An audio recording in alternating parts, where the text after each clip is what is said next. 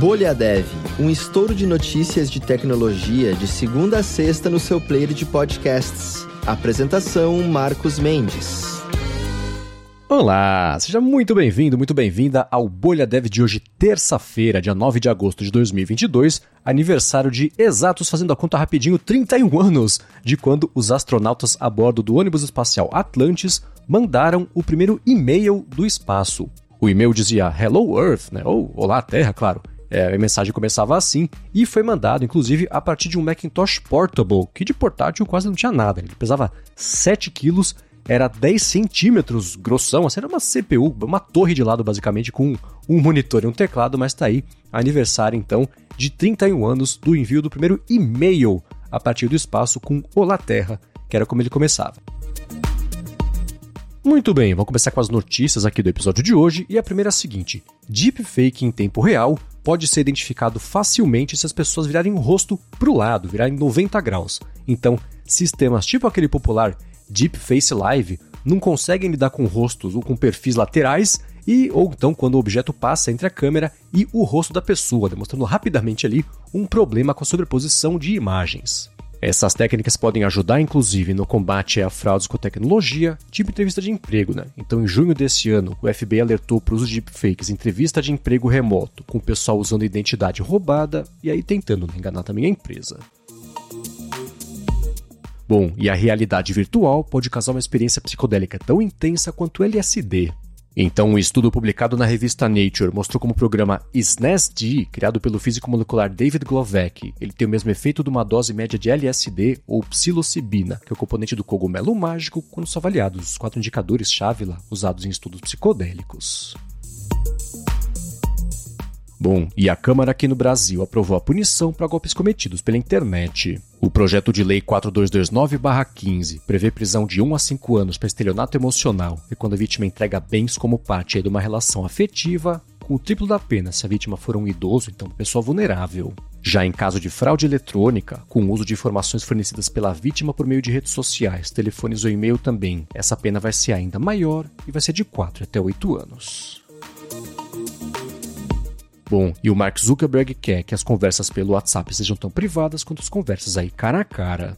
Ele anunciou pessoalmente três funções novas para o app, que são finalmente você poder sair de um grupo sem alertar todo mundo. Isso, claro, só administrador ficar sabendo. Controlar quem pode ver quando você está online e evitar também capturas de tela na visualização de mensagens únicas. Essas funções novas fazem parte inclusive de uma campanha global agora nova do WhatsApp, que tem foco aí tanto em segurança quanto também em privacidade.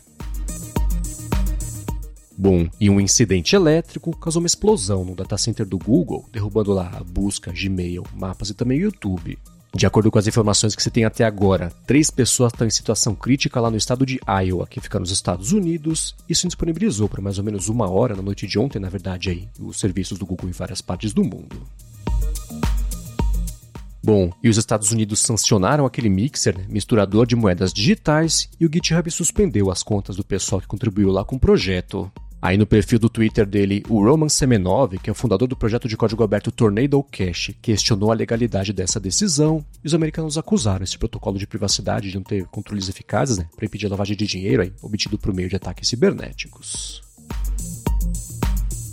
Bom, e dois irmãos estariam se passando como 11 desenvolvedores diferentes para criar um ecossistema DeFi fraudulento. A rede de identidades falsas com rostos feitos por inteligência artificial criaria a ilusão de uma comunidade de desenvolvedores independentes, adicionando valor aí ao protocolo Sunny Aggregator, mas parece que não deu certo. Os tokens do protocolo perderam já 99% do valor de mercado. Bom, e agora eu quero falar que já estão à venda os ingressos para a Dev Leaders Conference desse ano. Esse é um evento incrível voltado para líderes de tecnologia organizado pela Lura e que vai rolar 24 de setembro aqui em São Paulo. Ele é dividido em duas trilhas simultâneas, que são o mergulho tech para a galera mais técnica e o mergulho management também para a galera que tem uma carreira em gestão. E para saber mais sobre o evento, né, como acompanhar, também que vai chegar aí no Dev Leaders Conference, tem link aqui na descrição. Ou você pode acessar também direto lá pelo devleaders.com.br. Já a segunda dica que eu quero dar e que vai encerrar aqui o episódio de hoje é que a PM3 liberou a pré-venda do curso de Product Leadership, em que 12 líderes de produto vão compartilhar as experiências, mostrando as melhores práticas né, de gestão de pessoas, também estratégia de produto. O curso conta com mais de 25 horas de conteúdo gravado e foi feito para pessoas líderes ou sêniores também na área de produto. Aí uma coisa bem bacana que você não pode perder a oportunidade é que o curso está com 40% de desconto até o dia 27 de setembro. Então acessa o link cursospm3.com.br barra curso traço product traço leadership ou pega aqui também o link na descrição do episódio.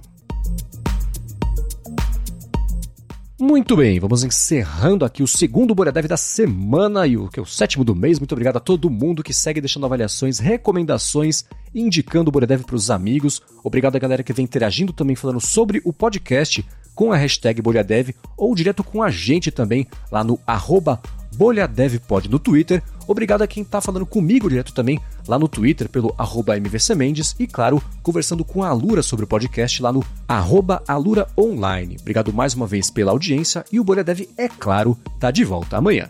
Até lá!